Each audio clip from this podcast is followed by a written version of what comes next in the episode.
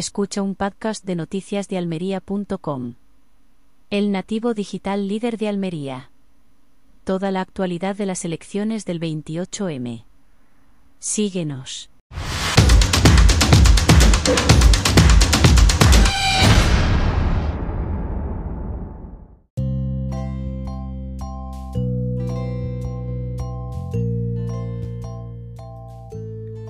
Cuando era pequeño, padres me decían que era buena la lluvia, porque limpiaba el ambiente. Y no entendí esa expresión hasta pasado el tiempo, porque me resultaba difícil imaginar las gotas de lluvia sacando brillo al aire. Pero más tarde, viendo los estragos de la sequía, que van más allá de la falta de agua para beber y comer, lo acabé comprendiendo. Pero al margen de eso, lo cierto es que la provincia de Almería, entre las consecuencias de una depresión aislada en niveles altos, dana para los amigos, que ha dejado fuertes lluvias e inundaciones en varios puntos, está el haber aclarado bastante el panorama político por sorpresa. Verán, ninguno de los candidatos a las elecciones municipales del 28 de mayo ofrecen soluciones en sus programas electorales a situaciones que no nos son ajenas, porque se producen cada vez que llueve, aunque sean cuatro gotas. Bueno, y si son ocho ya ni les cuento. Cada vez que llueve, se repiten las mismas escenas. El paso subterráneo de la goleta se inunda, hay que cortarlo al tráfico, la carretera de Níjar se convierte en un río y deja incomunicado el levante de la capital. La carretera de Ventagaspar se anega y aísla a los vecinos. La carretera de Costa Gabana se cierra por seguridad. Y vayan a creerse, otras, otras partes de la provincia sufren mm, también riadas, mm, daños en los cultivos, en viviendas, en vehículos que les puedo decir que no hayan visto en Cueva de la Almanzora, en Vera, en Arboleas, en fin.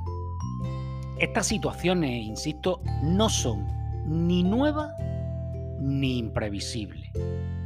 Cortar una vía no puede ser la solución definitiva, y menos cuando lo que hace es aislar a una parte de la ciudad ya se han producido en otras ocasiones, como en mayo de 2022 o en marzo de 2022 también, cuando se llegó a activar la fase de preemergencia del plan de emergencia ante el riesgo de inundaciones. Sin embargo, los políticos de Almería no han hecho nada para evitarlo o paliarlo. No es excusa que la titularidad de las vías o las competencias de cada administración sean otras porque deben ponerse de acuerdo y coordinarse para actuar, como hacen en diversas cuestiones.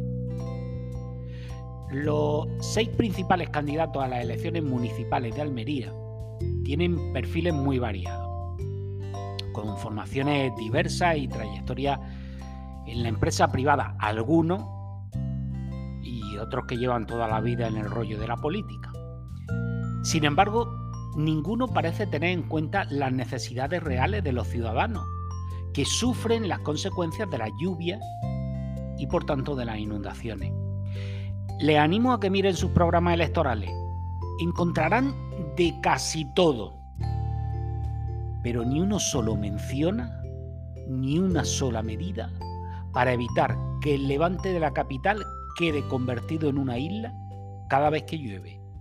Y eso que se repite una y otra vez, dos veces como mínimo al año. Insisto, no es solo una cosa que ocurre en la capital. Miren el resto de la provincia. Hagan la misma prueba. A ver si encuentran en los programas electorales de quienes gobiernan o de quienes aspiran a hacerlo propuestas para minimizar las consecuencias de la lluvia. Ni uno.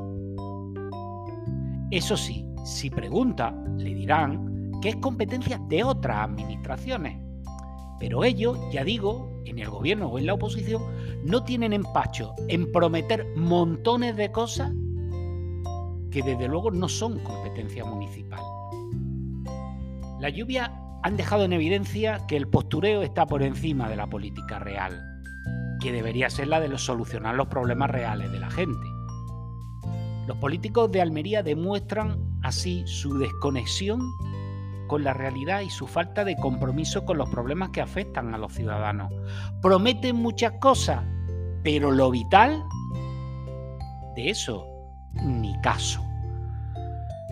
La verdad es que la lluvia nos ha venido bien, como decían mis padres, para limpiar el ambiente. Ahora se ve mucho mejor